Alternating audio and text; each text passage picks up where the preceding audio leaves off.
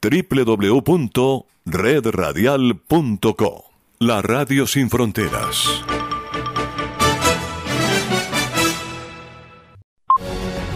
A continuación, Enlace Internacional, programa informativo transmitido en horario supervisado. Esta es una producción internacional de Red Radial.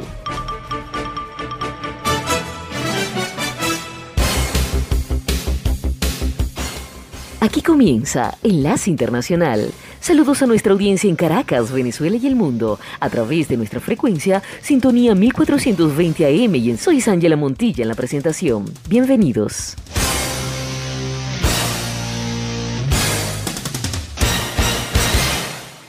Enlace Internacional.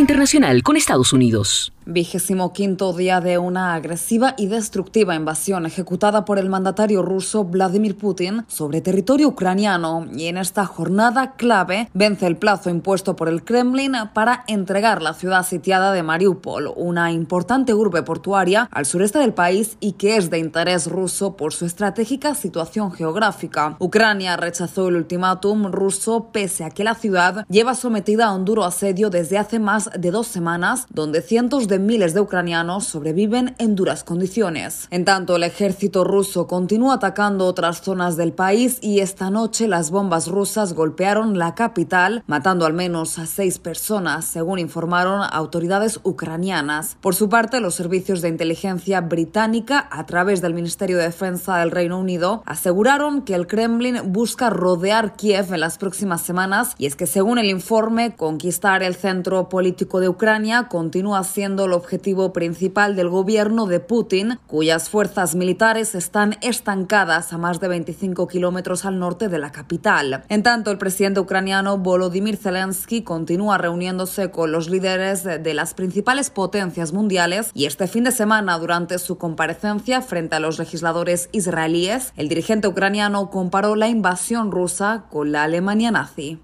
Escuchen las palabras del Kremlin. Usan la terminología del partido nazi. Es una tragedia que quisieran exterminar a toda Europa. No querían perdonar a ninguno de ustedes y ahora ninguno de nosotros. Llaman a esto la solución final. Adicionalmente, el presidente Zelensky ha solicitado conversaciones de paz con el mandatario Vladimir Putin con el objetivo de lograr un acuerdo que permita restaurar la integridad territorial de Ucrania, una petición que ha sido rechazada por parte del líder ruso. En tanto, las delegaciones de ambos países continúan avanzando y según el principal negociador de Rusia, las partes se habrían acercado a un acuerdo sobre el hipotético estatus neutral de Ucrania, que abandonaría sus intentos de unirse a la Alianza Atlántica.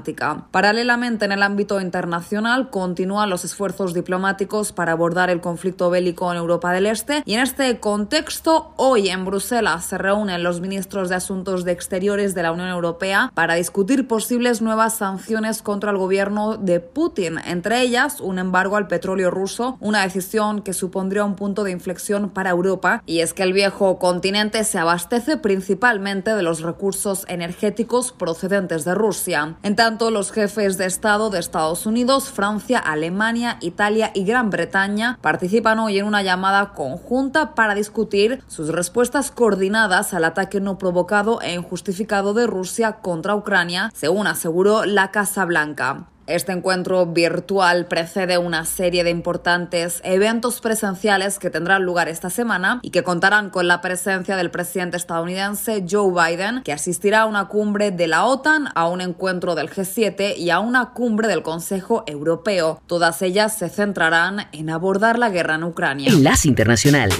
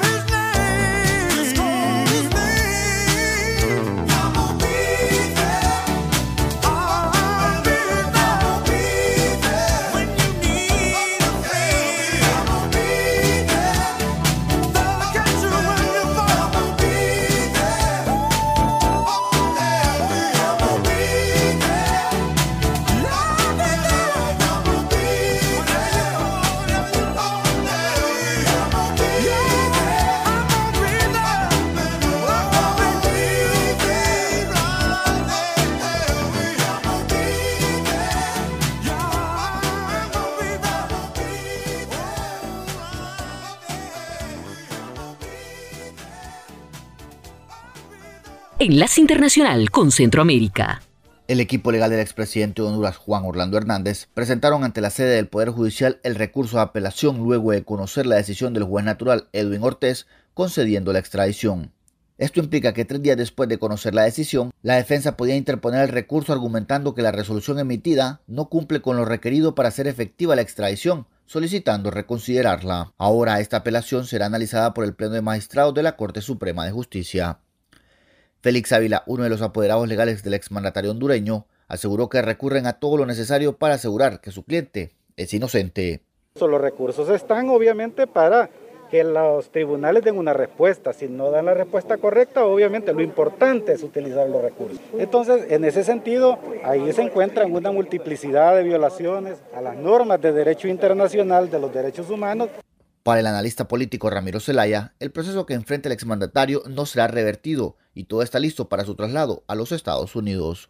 Que el futuro que le podría venir al expresidente Juan Orlando Hernández, según el análisis que nosotros hemos hecho, sería por lo menos de dos cadenas perpetuas. Al conocerse el resultado de la apelación, no existe ningún otro medio o recurso que frene la petición, aseguran los abogados, y cumplido el proceso seguidamente, el expediente será remitido por el juez natural designado, el que procederá a entregar al expresidente Hernández Alvarado a Estados Unidos en un operativo conjunto con la Secretaría de Seguridad de ese país. Oscar Ortiz, Tegucigalpa. Enlace Internacional con la Música.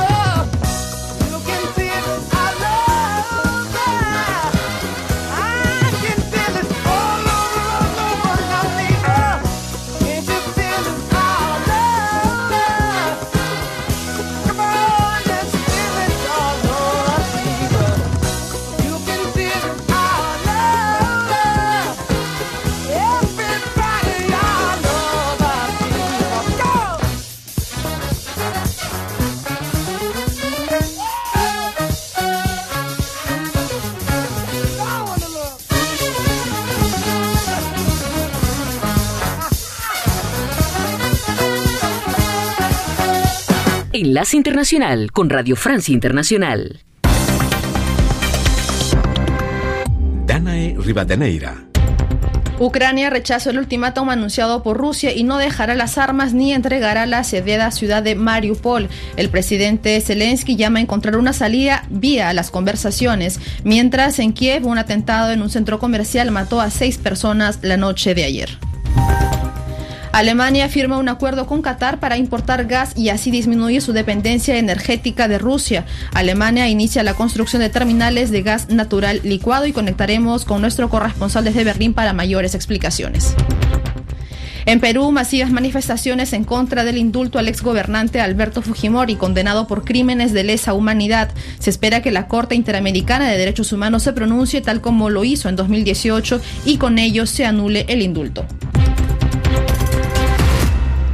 Empezamos este noticiero con una información de último minuto. Hace unos momentos, un avión de la compañía Eastern Airlines con 132 personas se estrelló en el suroeste de China. Por ahora se desconoce el número de víctimas, según informó la televisión estatal. Eh, lo que se sabe es que el accidente se produjo en una zona rural cerca de la ciudad de Gusu, en la región de Guangxi, y provocó un incendio en la montaña, según dijo CCTV. Se sabe también que dos equipos de rescate han sido movilizados hasta el lugar.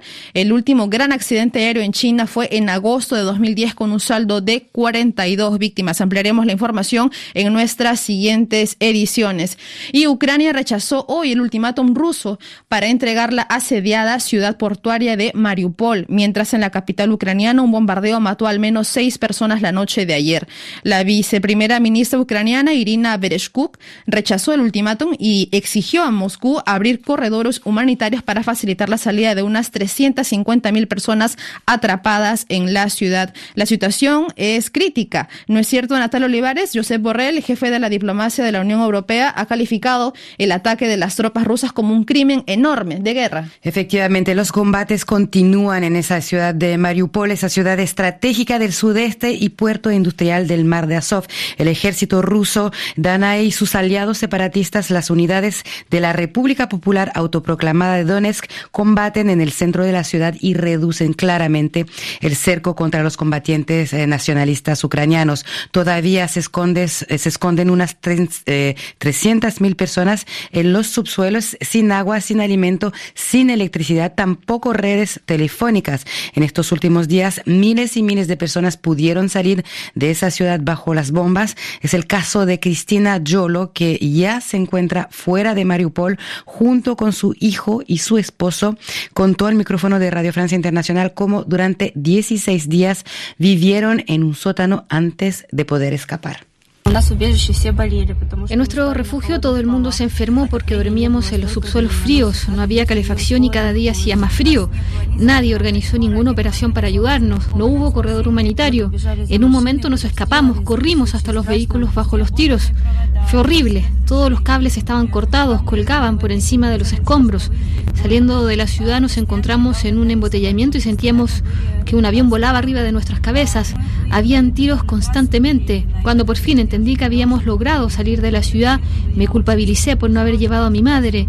La última vez que la vi fue el 8 de marzo, cuando corrí bajo las bombas a su casa para llevar el agua, una manzana y nueces para ella y mis tres hermanos. Les di todo lo que tenía, faltó sus remedios para la presión porque las farmacias fueron vaciadas. Y Natalia, hace unos minutos también se llegó a un acuerdo, ¿no es cierto?, para abrir ocho corredores humanitarios en Ucrania, pero no en Mariupol. Exactamente, y se trata de una noticia de último minuto. Todavía no tenemos todas las informaciones eh, que se necesita, pero se trataría de un acuerdo para evacuar a los civiles de las ciudades asediadas ucranianos eh, por las tropas rusas, pero eh, no se confirmó que ese corredor o uno de los corredores concernería en la ciudad de Mariupol, según la ministra ucraniana Irina Todos los esfuerzos para proteger a los habitantes de esta ciudad no dan fruto. La destrucción y las rutas eh, que ya están bajo las bombas hacen que los habitantes tampoco podrán salir o podrán salir cada vez menos con sus propios medios. Recordemos que hubo bastantes reacciones a través del mundo tras el horror y las imágenes de esos civiles bloqueados en la ciudad. El cónsul general de Grecia, por ejemplo, eh, acaba de volver de, esa ciudad y la comparó eh, a Guernica o a Alep. Gracias, Natalia Olivares. Y en el plano diplomático, el presidente estadounidense Joe Biden anunció que visitará Polonia el viernes para abordar la crisis generada tras la invasión rusa de Ucrania. Se reunirá allí con su par Andrés Duda para responder a la crisis humanitaria y derechos humanos que ha generado esta guerra. Mientras rumores suenan de un posible embargo al petróleo ruso de la parte de la Unión Europea, el Kremlin advierte que esta medida afectaría a todo el mundo. Pero la guerra en Ucrania no solo tiene repercusiones en el campo de los hidrocarburos o energéticos, sino que también provocaría una escasez de alimentos que ya se siente en la parte este de África del Norte y podría expandirse al Medio Oriente. Así lo explica Hélène Paper, directora de comunicaciones del IFA, del Fondo Internacional para el Desarrollo de la Agricultura. So globally,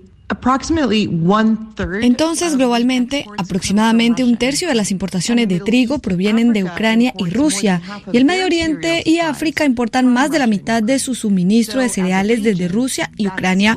Entonces, como región, son particularmente vulnerables. Por ejemplo, en Egipto, los precios del trigo y del aceite de girasol han aumentado debido a la dependencia del país hacia Ucrania y Rusia para el 85% de sus importaciones de trigo y en un 70 33% para el aceite de girasol. En Líbano, el 22% de las familias están en situación de inseguridad alimentaria. El aumento de precios va a exacerbar las situaciones desesperadas en un país que importa el 80% de su trigo de Rusia y Ucrania. Dado que Rusia es también el principal productor de fertilizantes del mundo, aún antes del conflicto, el aumento de los precios de abono contribuyó al aumento del 30% de los precios de alimentos.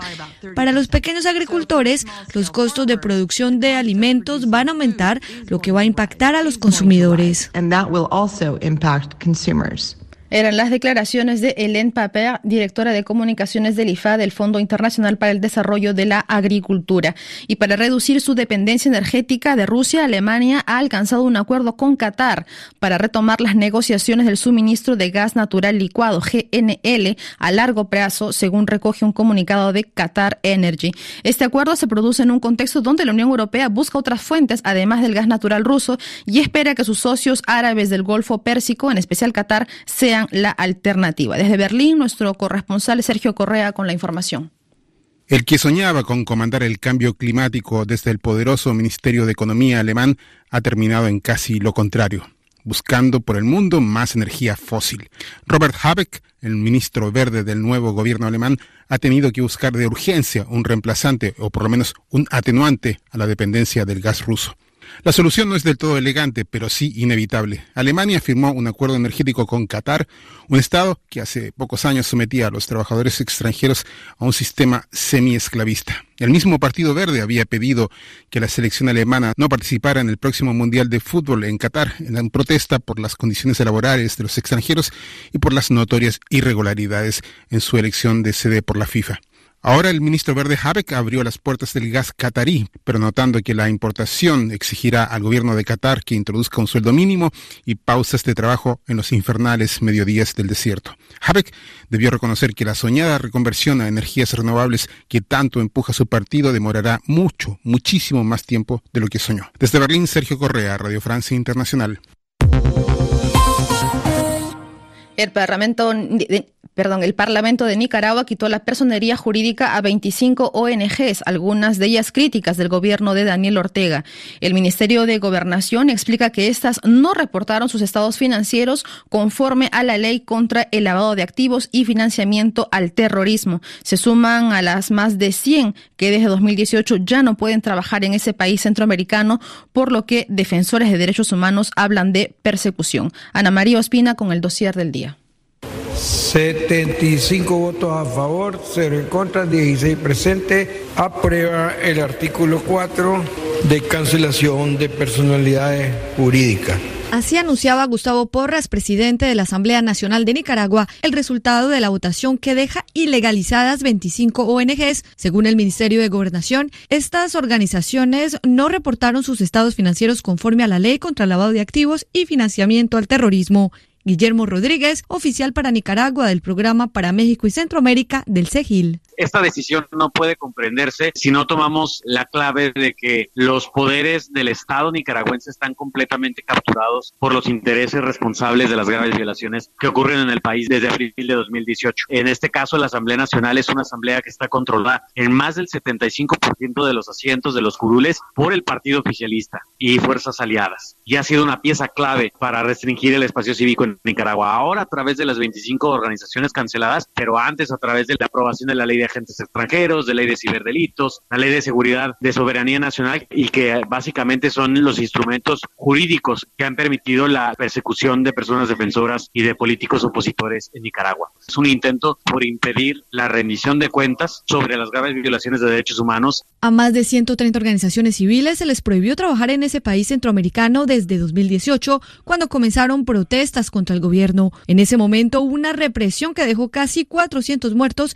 según grupos humanitarios es probable que si no se toman medidas, el Estado no revierte esta tendencia represiva, pues digamos el ecosistema de sociedad civil de Nicaragua deje de existir, que solamente queden organizaciones satélites al Estado nicaragüense. Estas organizaciones civiles se dedican a defender, a apoyar el ejercicio de derechos humanos de la población nicaragüense. No velan por intereses propios, velan en muchos casos por grupos marginalizados que no han sido atendidos por el Estado desde hace años. Según el gobierno de Daniel Ortega, muchas de estas entidades son utilizadas para el financiamiento extranjero de planes para desestabilizar su presidencia, a la que fue reelecto por un cuarto mandato consecutivo el año pasado. La Corte Interamericana de Derechos Humanos da una semana a Perú para que presente sus explicaciones sobre el indulto al expresidente Alberto Fujimori. Así lo explica el abogado Carlos Rivera del Instituto de Defensa Legal. Como ya lo dijo la propia Corte el año 2018, aquí lo que se está violentando es una obligación internacional del Estado relacionado al tema de justicia. Es decir, la Corte dijo que si alguien comete graves violaciones a los derechos humanos, crímenes contra la humanidad, proporcionalmente le corresponde que es una pena severa, grave por la naturaleza de los delitos que ha cometido. Y si es que se rompe la ejecución de esa condena, hay una ruptura también de una obligación que es la obligación de sancionar adecuadamente a todos los responsables. Nosotros tenemos mucha expectativa en que la Corte tome una decisión de declarar sin valor jurídico, de exigir al Estado que anule la sentencia del Tribunal Constitucional, ¿no? En realidad creo que ese es el único camino que tiene el Estado y la posibilidad de que la Corte lo exija está totalmente abierta. Por una razón muy concreta, en realidad, la Corte Interamericana del 2018 ya se pronunció sobre las mismas circunstancias y sobre el mismo caso, digamos, difícilmente la Corte va a variar de opinión cuando en realidad el Estado no podría mostrar ninguna diferencia de las circunstancias o de razones jurídicas o de factos que se hayan producido. Simplemente acá hay una decisión política que está trastocando las obligaciones internacionales del Estado de Perú, ¿no? Explicaciones del abogado Carlos Rivera del Instituto de Defensa Legal y hasta aquí las noticias en RFI.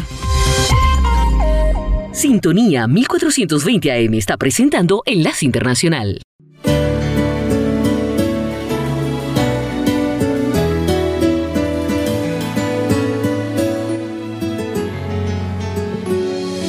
Quisiera poder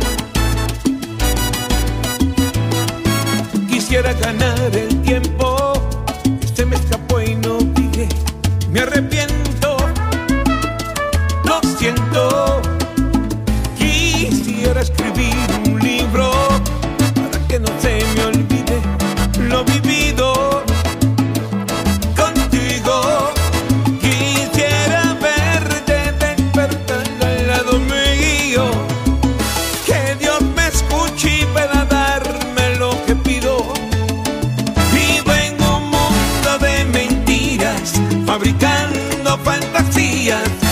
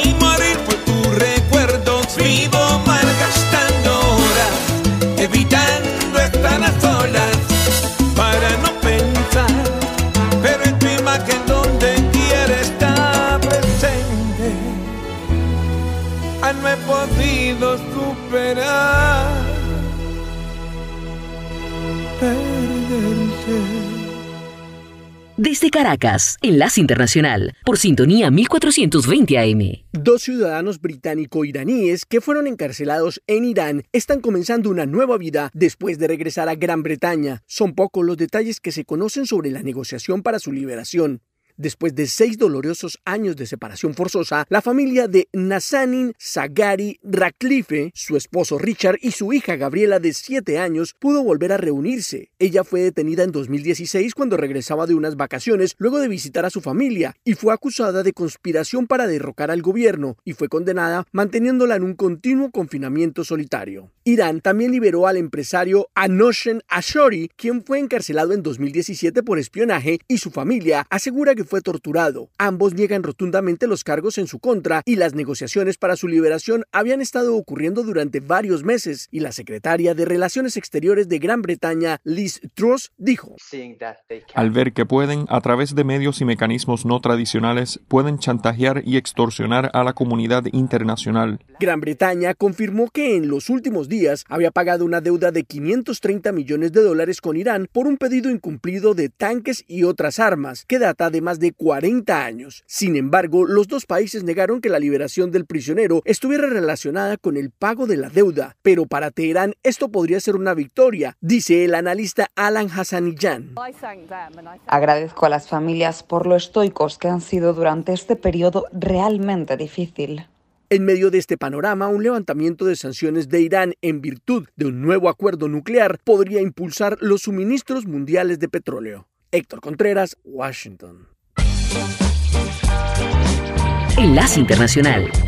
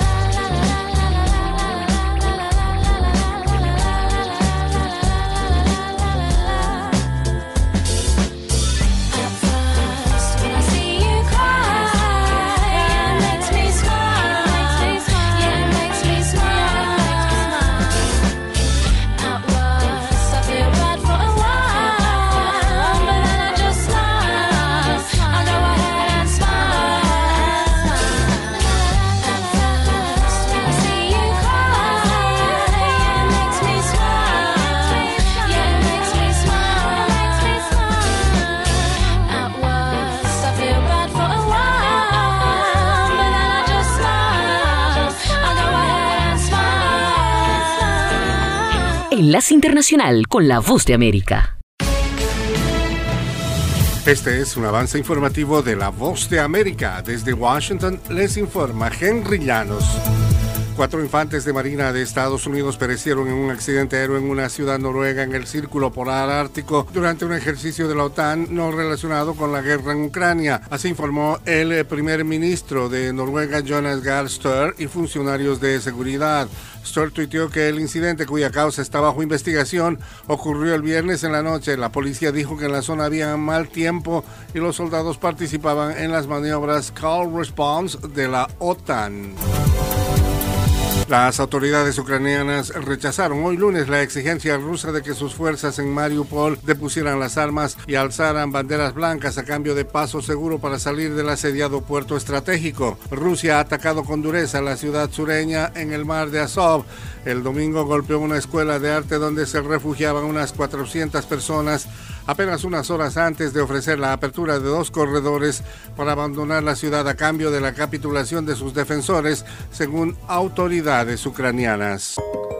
A continuación, el mensaje de servicio público de la voz de América. Durante la cuarentena voluntaria de 14 días para evitar la propagación del COVID-19, no salga de casa, no comparta su habitación con otras personas, lávese las manos frecuentemente y si desarrolla síntomas, llame a su doctor y evite ir a la sala de emergencia a menos de que tenga síntomas graves. El parque Disneyland de Shanghái cerró hoy lunes mientras la ciudad más poblada de China intenta contener su mayor brote de coronavirus en dos años. El núcleo de negocios de Shenzhen en el sur permitió que comercios y oficinas reabrieran tras una semana de confinamiento.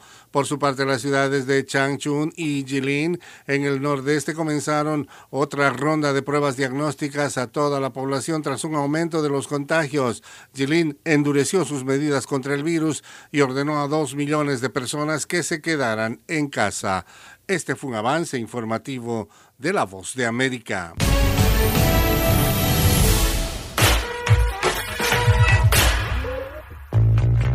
Tras más de dos décadas de trabajo conjunto, Wisin y Yandel anunciaron este lunes que después de este año ya no harán giras juntos. La última despedida será a fines de este año en una veintena de ciudades estadounidenses para celebrar su carrera y el lanzamiento de un nuevo disco. El popular dúo de reggaetón se embarcará en la última misión, comenzando el 20 de septiembre en Miami y terminando el 2 de diciembre en el Coliseo José Miguel Agrelot, en su natal Puerto Rico. El anuncio tuvo lugar un día antes de que los artistas sean honrados en Beverly Hills, California, con el premio presidencial BMI en reconocimiento a sus logros y contribuciones a la música latina a lo largo de más de 20 años. El dúo comenzó su carrera a finales de los 90 y lanzó su primer álbum, Los Reyes del Nuevo Milenio, en el 2000. A este le siguieron numerosos larga duración, entre ellos De Nuevos a Viejos, Mi Vida, De Otra Manera, Palmundo, Los Extraterrestres y La Revolución.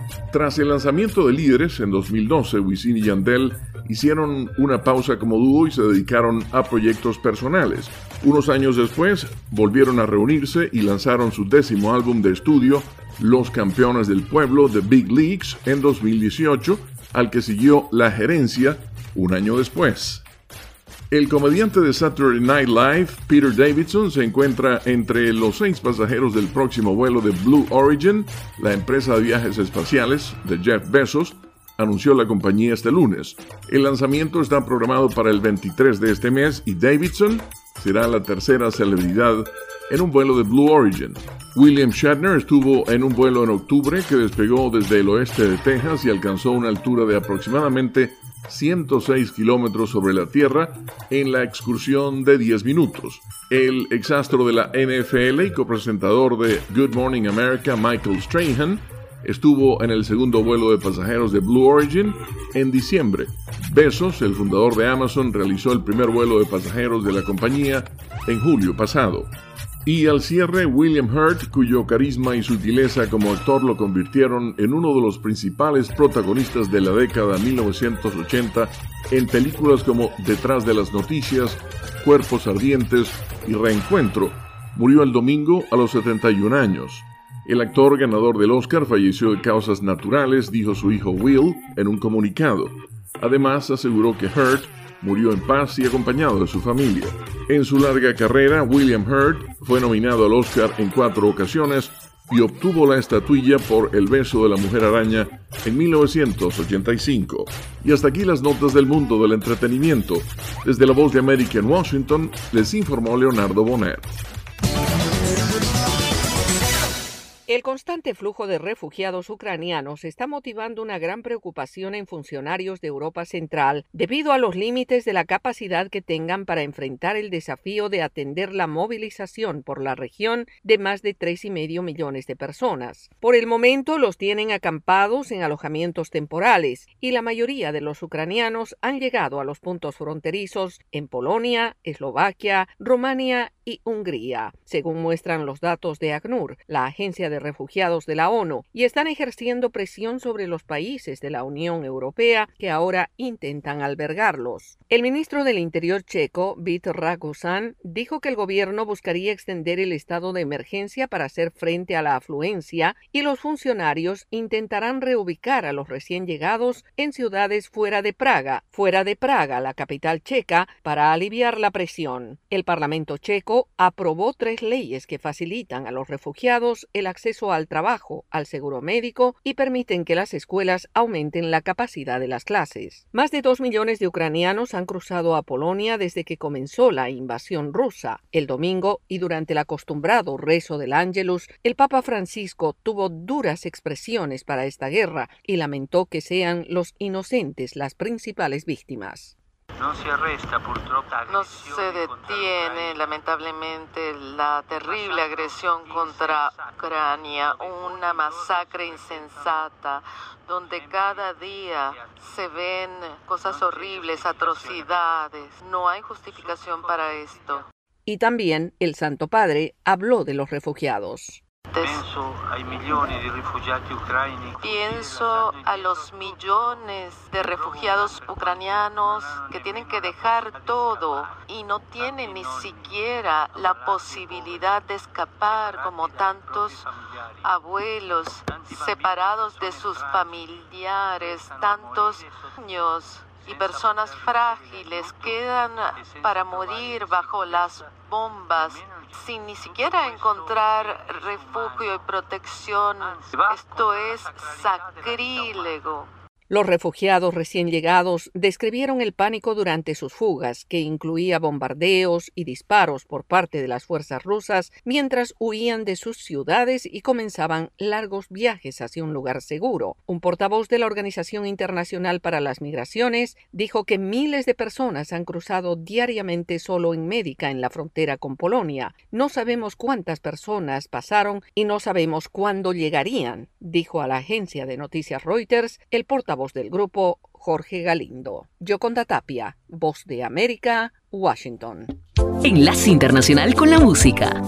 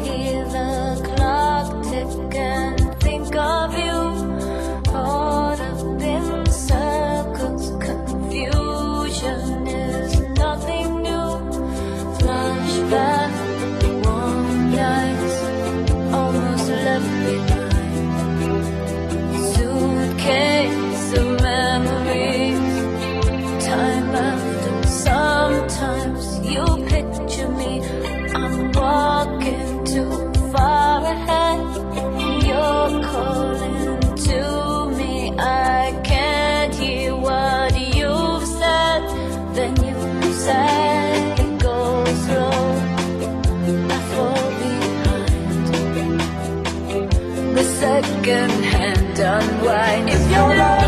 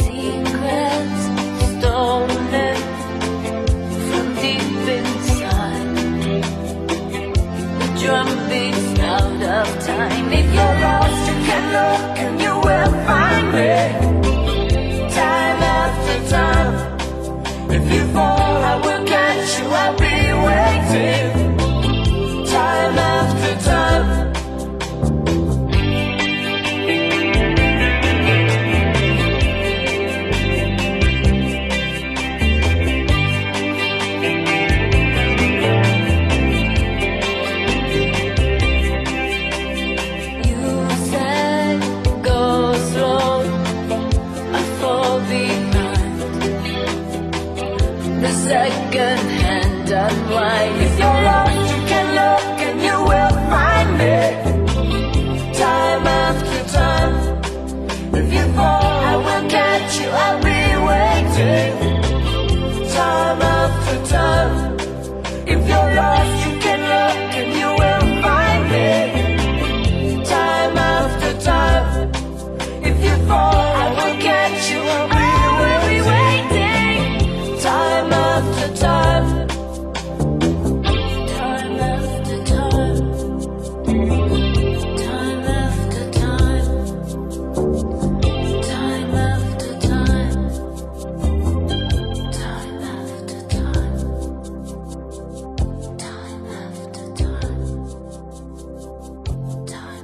Enlace Internacional con América Latina.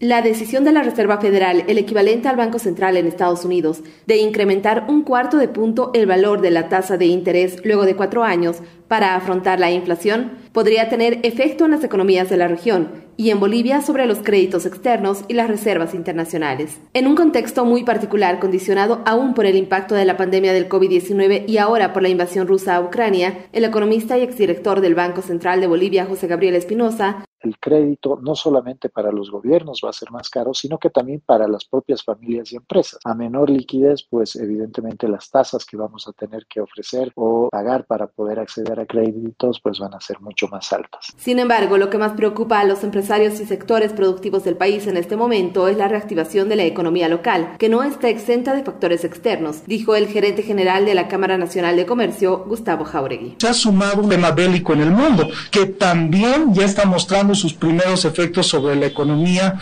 Ante esos efectos, lo que hay que hacer es trabajar más bien en medidas de contención y recuperación económica. Por otro lado, el Banco Central de Bolivia emitió recientemente un comunicado que señala que en 2021 el país logró el nivel más bajo de inflación en América del Sur y proyecta para este año una trayectoria estable, aunque el economista José Gabriel Espinosa es más cauto en su análisis. La lectura del Banco Central requiere un ajuste. Evidentemente, tratar de mantener los precios bajos es una de las prerrogativas, pero la otra prerrogativa es tratar de mantener la dinámica interna estable. Según el Banco Central de Bolivia, las perspectivas de la inflación en el país son aún más estables en un contexto donde otras economías en el mundo están atravesando incrementos sustanciales de sus precios.